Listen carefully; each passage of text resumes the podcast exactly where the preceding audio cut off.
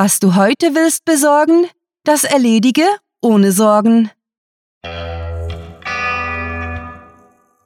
Willkommen zum Cluecast.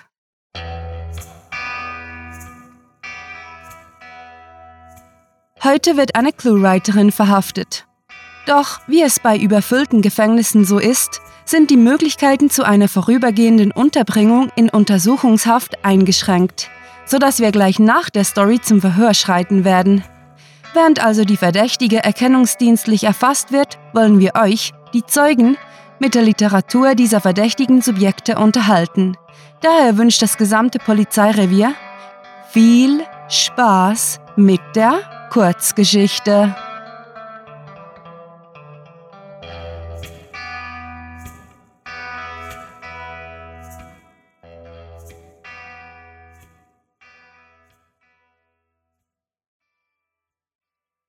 Heute. Tag 1. Heute haben sie mich vom Hospiz hierhin verlegt und mich gleich in eine kleine Kammer geführt, wo meine wenigen Habseligkeiten in einem grauen Schrank verstaut wurden. Ich weiß nicht, wo genau man mich hingebracht hat, geschweige denn, wie lange ich hier bleiben muss. Und alle scheinen mir nur sehr vage oder gar keine Auskunft geben zu wollen. Das Ganze macht einfach keinen Sinn. Niemand scheint so richtig zu wissen, was man mir sagen darf und was nicht. Einige behaupten sogar, ich solle meinen Aufenthalt hier als Urlaub betrachten. Doch trotz den Ungereimtheiten gefällt es mir hier bislang besser als im trostlosen Hospiz. Sogar einen Fernseher haben sie in mein Zimmer gestellt. Und zumindest im Moment bin ich einfach nur froh, dass die Gerüchte über die Strafgefangenenlager nicht zu stimmen scheinen. Ich frage mich nur, wann ich Margret endlich wiedersehen darf. Ich wünschte, ich wüsste, wo sie ist und ob es ihr gut geht. Ich bete jeden Abend dafür, dass sie sie nicht mitgenommen haben. Dass sie zu Hause in Sicherheit ist und auf mich wartet.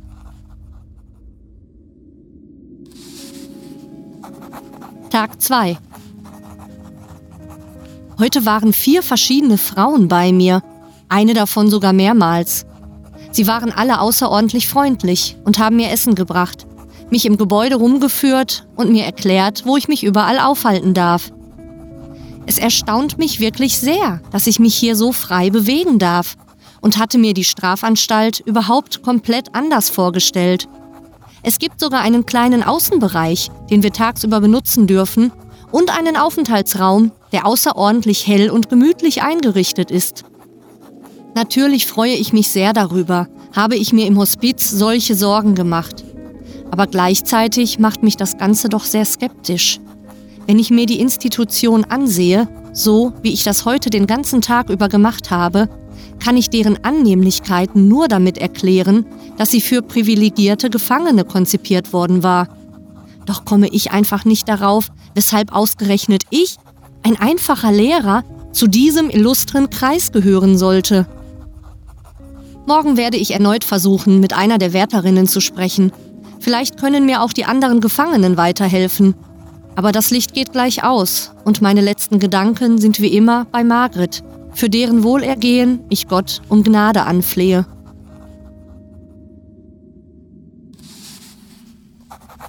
Tag 3 Heute wurde ich zum Mittagessen in einen großen Saal geführt, wo man mich mit drei alten Herren an einen Tisch gesetzt hatte.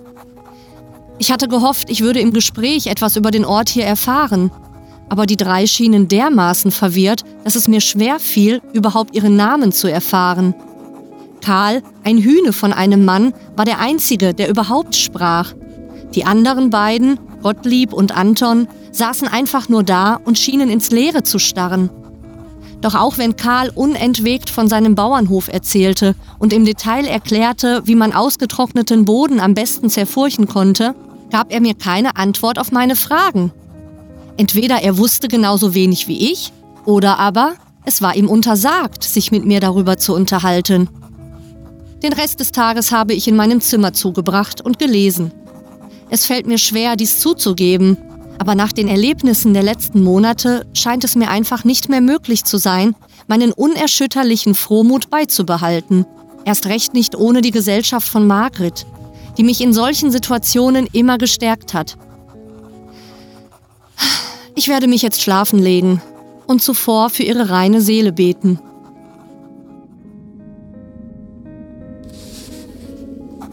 Tag 4 Heute saß ich wieder mit Karl und den anderen am Tisch. Dieses Mal blieb jedoch auch Karl stumm, und als ich in seine glasigen Augen gesehen habe, konnte ich nicht umhin, Verdacht zu schöpfen.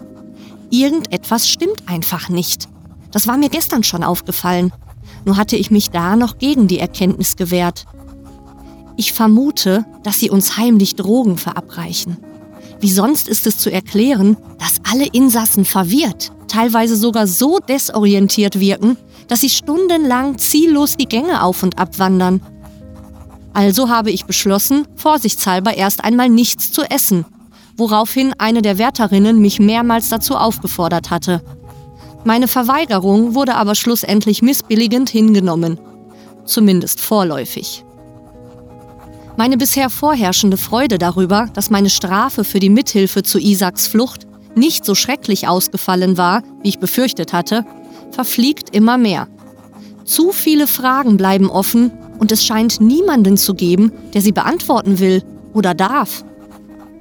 Vielleicht finde ich in den nächsten Tagen heraus, ob es trotzdem Wärter gibt, die mit mir sprechen würden. Ich muss aber dringend beachten, dass ich niemanden auf mich aufmerksam mache und vorsichtig bleiben. Sie haben das Licht ausgeschaltet und ich gehe jetzt zu Bett, um von meiner Margret zu träumen. Gott möge sie schützen.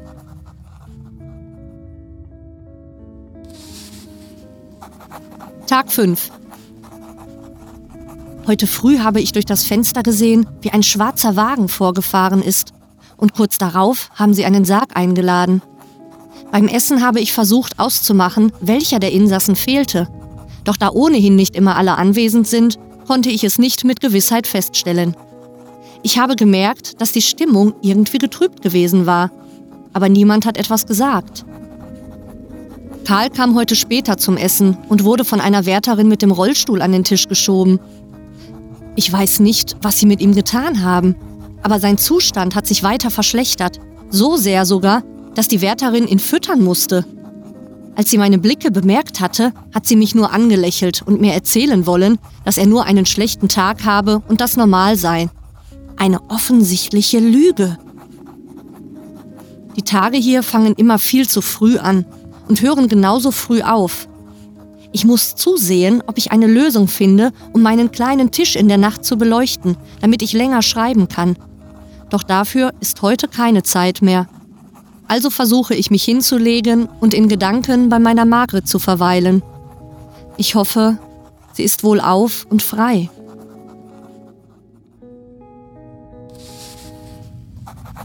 Tag 12.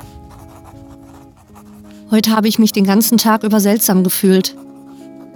Meine Beine wollen mich nicht richtig tragen, doch meine Verletzung sollte eigentlich abgeklungen sein. Es fällt mir schwer, mich zu konzentrieren und diese Zeilen zu schreiben. Vielleicht liegt es daran, dass ich nichts mehr esse. Dennoch sollte ich mich jeden Tag daran erinnern, in mein Journal zu schreiben, wenn auch nur aus dem Grund, dass ich so die Tage zählen kann. Ich gehe schlafen und bete für meine liebe Margret, dass es ihr gut geht, wo auch immer sie ist.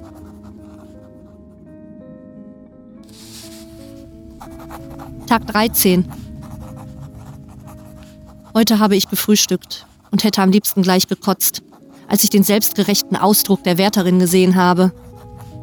Ich fragte sie, ob ich eine Zeitung haben könne, und sie hat mir, nachdem ich stundenlang gewartet hatte, eine alte Ausgabe des regionalen Blatts gebracht. Darin stand nichts vom Krieg, nicht mit einem Wort wurde die Katastrophe erwähnt, die unsere jüdischen Brüder und Schwestern global dem Verderben übergibt. Ich fühle mich nicht gut. Habe letzte Nacht kaum geschlafen. Doch solange Margret bei mir ist, kann ich alles ertragen.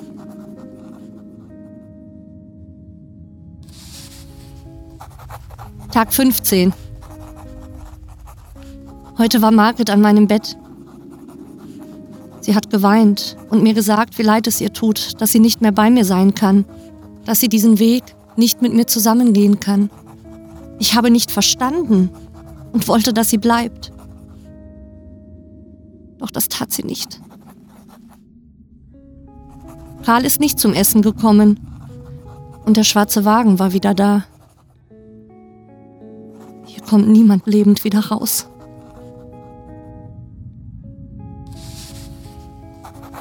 Tag 16. Heute war ein Doktor bei mir. Er wollte mir weismachen, ich wäre nicht im Besitz meiner vollen geistigen Kräfte. Und eine Wärterin hatte ihm erzählt, ich würde halluzinieren. Sie wollen mich brechen. Wollen, dass ich dem Wahnsinn verfalle. Aber ich werde sie nicht lassen. Morgen wird Margret wiederkommen und dann wird alles gut.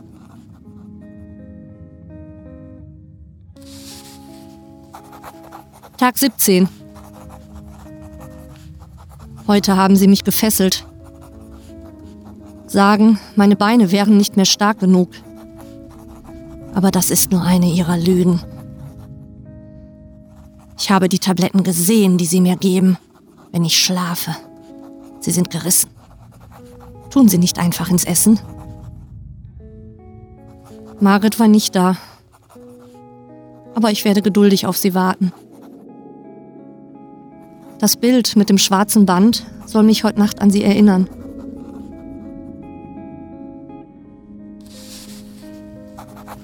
Tag. Heute kam ein Mann zu mir, der mir sagte, er wäre mein Enkel. Ich habe ihn noch nie zuvor gesehen und glaube, dass er einer von ihnen ist. Als er sich von mir verabschiedete, hatte er geweint. Aber das ist nur eine ihrer List. Er will herausfinden, wo Isaac hingegangen ist. Da bin ich mir sicher. Keine Angst, alter Freund. Ich verrate dich nicht. Ich weiß nicht mehr, wie lange ich schon hier bin. Aber das macht nichts. Margret geht's gut. Sie schläft schon und ich lege mich gleich zu ihr.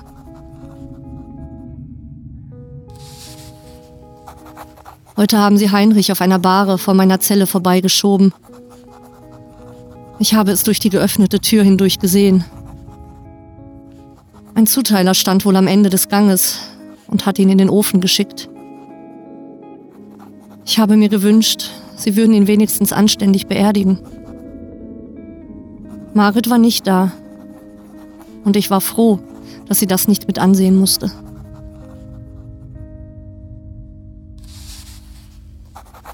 Heute habe ich mich erinnert. Margret ist gestorben. Sie ist nicht mehr bei mir.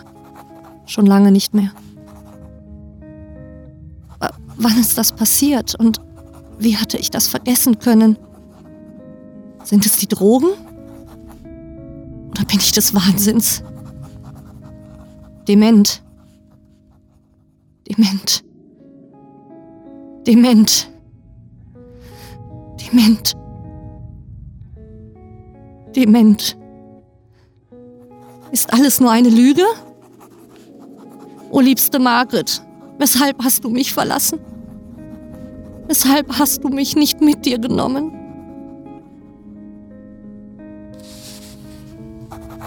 Heute ist nicht heute. Ist nicht heute. Ist nicht gestern. Nur morgen ist morgen.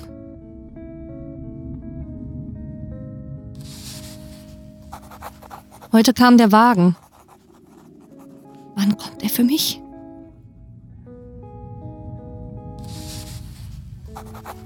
Heute werde ich Margret in die Arme schließen. Ich liebe euch.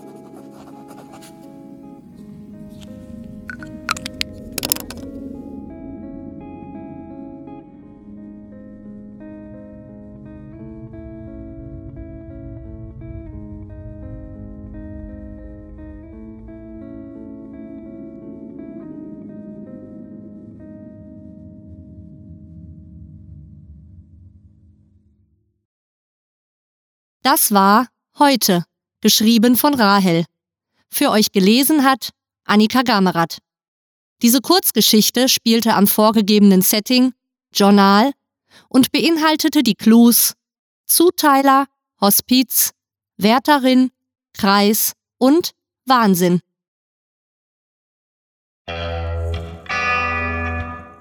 So, da sind wir wieder und haben mittlerweile den Verhörraum gemütlich hergerichtet die Leuchtstoffröhren zum Flackern gebracht und die Klimaanlage abgeschaltet.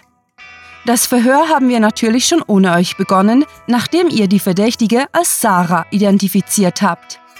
Sie ist in allen Punkten geständig und wird von der Staatsanwaltschaft für folgende Vergehen angeklagt werden. Seit dem August 2012 betreibt sie gemeinsam mit der noch immer flüchtigen Rahel das Literaturkartell ClueWriting sowie die dazugehörige Literaturhöhle cluewriting.de, in der Süchtige zweimal pro Woche mit literarischen Drogen versorgt werden. Im Laufe der Zeit haben die beiden Subjekte die Abhängigkeit ihrer Leserschaft von dem geschriebenen Wort schamlos ausgenutzt und sogar Gastautoren-Dealer mit in ihr kriminelles Imperium geholt. Weitere Auswüchse der organisierten Literaturkriminalität sind Interviews mit anderen Verbrechern, die baldige Publikation einer Anthologie zur Erhöhung der Abhängigkeit sowie die Monatsvorschauen, in welcher die Täterinnen ihre geplanten Vergehen dreist ankündigen. Hinzu kam vor einem Jahr der Cluecast, eine neue, für die Gehörgänge modifizierte Audiodroge die seither unzähligen Konsumenten die Existenz ihrer Freizeit gekostet hat.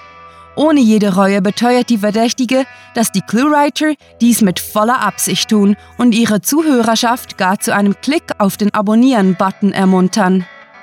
An dieser Stelle hat sie wiederholt, dass sie auf einen Anwalt verzichte, ihr jedoch ein Klick auf die gelben Bleistifte unter den Beiträgen gemäß 42 zustehe.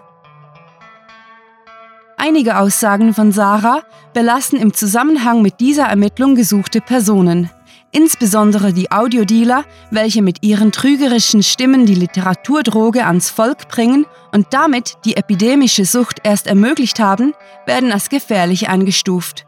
Im Straßenslang werden diese Individuen auch als Sprecher bezeichnet. Besucht diese Schurken des Cluecast auch auf ihren Seiten und vergesst nicht, dem Echo ihrer Stimmen zu folgen. Hallo, liebe Hörer, mein Name ist Annika Gammerath. Ich hoffe, die Geschichte hat euch gefallen. Wenn ihr mehr über mich oder meine Arbeit als Sprecherin erfahren möchtet, besucht mich auf meiner Homepage www.annika-gammerath-sprecherin.de. Zuletzt schloss die mutmaßliche Täterin ihr Geständnis mit der Aussage ab, dass sie ihre Kundschaft nicht nur dazu angehalten, sondern sogar unter Todesdrohungen dazu genötigt habe, ClueWriting auf Facebook, Twitter, Google Plus und Tumblr zu liken und zu folgen, sowie Bilder aus der Welt des Verbrechens auf Instagram zu betrachten. Unverfroren gab sie zu, dass auch zur Verteilung der Audiodrogen viele Vertriebswege wie iTunes, Stitcher, TuneIn sowie YouTube genutzt werden und gar ein wöchentlicher Newsletter die Süchtigen zum Konsum anhalten solle. Nach Rahel wird weiterhin gefahndet und auf sie wurde ein Stimmgeld ausgesetzt. Hinweise auf den akustischen Aufenthaltsort der Kartellmitbegründerin werden mit regelmäßig neu erscheinenden Clue-Writing-Inhalten belohnt. Die Polizei bittet Zeugen und Mitverschwörer, sich umgehend im nächsten Revier zu melden, damit der vorherrschenden Literaturkriminalität der Riegel vorgeschoben werden kann. Mit fantastiliardischem Dank fürs Zuhören und den besten Wünschen, eure Cluecaster.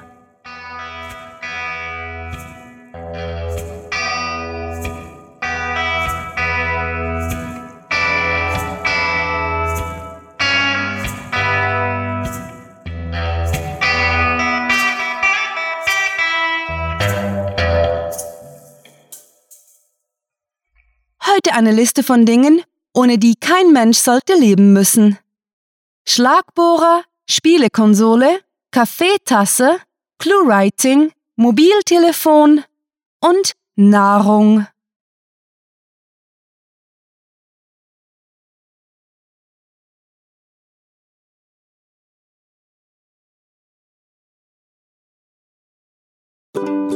Die, Leucht die Leuchtstoffröhren zum Flackern gebracht. Die Leuchtstoffröhren, die Leuchtstoffröhren zum, die Leuchtstoffröhren zum, Das Verhör haben wir natürlich schon ohne euch begonnen, nachdem ihr die, nachdem ihr die Verdächtige, nachdem ihr die Verde, nachdem ihr,